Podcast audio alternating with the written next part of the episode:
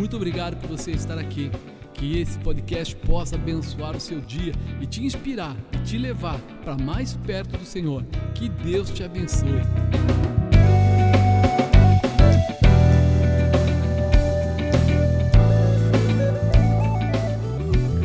Como você consegue pensar em trazer líderes até você? É verdade. Hoje nós queremos falar sobre admiração.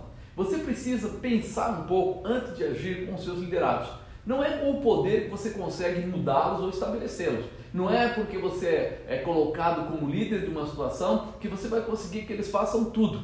Muitas vezes eles fazem o que lhe é obrigado, mas eles não fazem o melhor. Eles fazem o que foi determinado, mas eles poderiam fazer muito mais. E é isso que eu queria falar para você. O que motiva uma equipe é quando o potencial deles é ativado na admiração por um líder. Quando eles entram na mesma visão, quando eles andam no mesmo objetivo, quando eles sentem o calor do propósito. Isso mesmo, você muitas vezes não percebeu.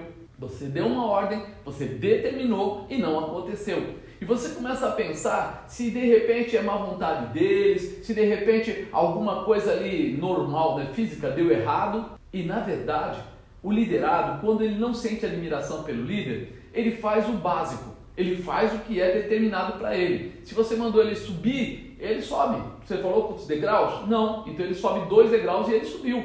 Mas ele poderia ter subido dez e ele não sobe. Jesus trabalhava muito próximo dos seus liderados e nesse trabalhar dele, ele levava eles a estar com ele. Ou seja, quando ele ia fazer um milagre, quando ele ia fazer uma visita, ele sempre trazia eles para perto.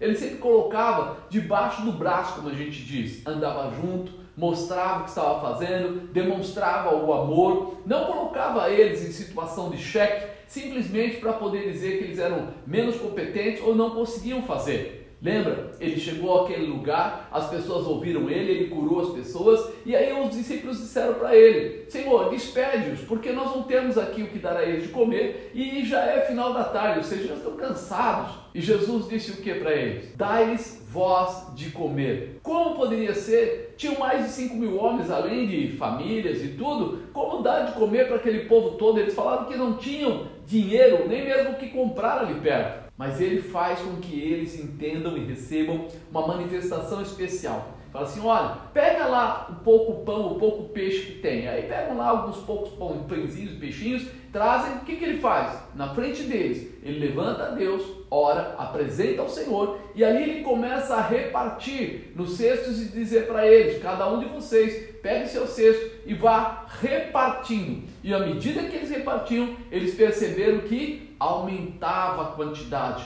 Voltaram com 12 cestos cheios, depois de ter alimentado aqueles 5 mil homens e todas as suas famílias. E aí nós começamos a ver o que sente um coração quando ele está naquele momento que seu líder está falando e ele não está brigando, ele não está dizendo assim, ah, vocês não amam, vocês não querem, vocês não podem, vocês não fazem. Não, ao contrário, ele ensinou eles a fazerem, ele deu a eles o objetivo, deu a eles a direção e deu a eles a realização. Quando eles saem de lá, eles saem mais perplexos, saem mais determinados, saem mais confiantes saem mais amorosos aquilo que era o projeto. Nós precisamos identificar como é que nós estamos é, desenvolvendo, como é que nós estamos chamando a admiração ao projeto que Deus nos deu, ou mesmo se eu fosse um empresário, se eu fosse qualquer trabalho, como as pessoas olham para mim, como meus liderados olham para mim, no que eles buscam em mim a realização, porque eu não vou dizer para eles simplesmente façam,